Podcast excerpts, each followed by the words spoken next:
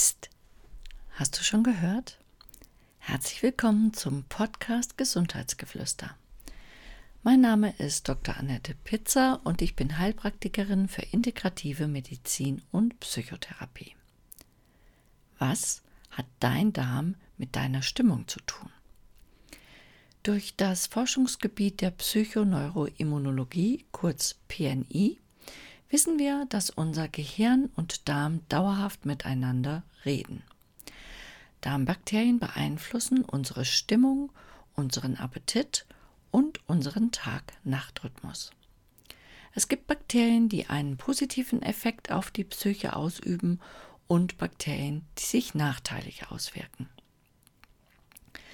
Die Wissenschaft, die diese Interaktionen zugunsten unserer Gesundheit zu beeinflussen versucht, bezeichnet solche Mikroorganismen als Psychobiotika.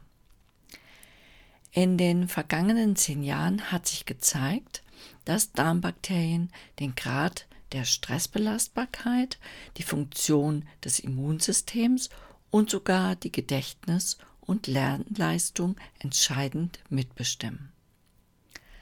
Es ist also ganz wichtig zu wissen, welche Bakterien deinen Darm besiedeln. Psychobiotika können zum Beispiel den Cortisonspiegel, der bei Stress ansteigt, reduzieren und führen zu einer geringeren, geringeren Entzündungslast. Fast alle modernen Krankheiten gehen mit einer erhöhten Entzündungslast einher. Psychobiotika erhöhen den Gehalt an Brain-Derived Neurotropic Factor, kurz BDNF. BDNF ist äh, stark an den Lern- und Gedächtnisprozessen des Gehirns beteiligt.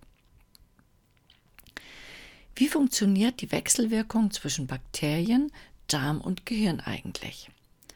Hauptakteure sind das Nervensystem des Darms, das enteritische Gehirn, das Immunsystem, der Vagusnerv und die im Darm befindlichen Hormone und Neurotransmitter wie Serotonin und Dopamin, die wir dann im Gehirn brauchen.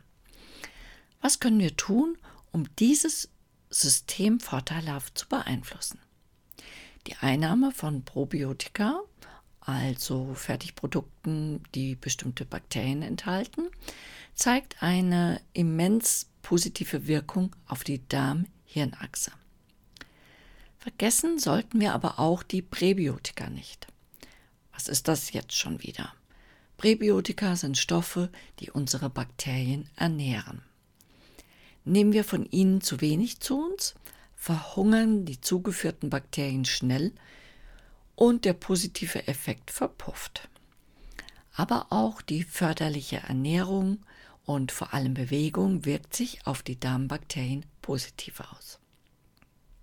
Ich bin gespannt, was sich auf diesem Gebiet der Psychoneuroimmunologie noch so tun wird. Du möchtest eine fundierte Beratung oder möchtest wissen, welche Bakterien deinen Darm besiedeln, dann melde dich gerne bei mir. Ich hoffe, der Podcast hat dir gefallen und freue mich, wenn du mich abonnierst. Alles Liebe, Deine Annette.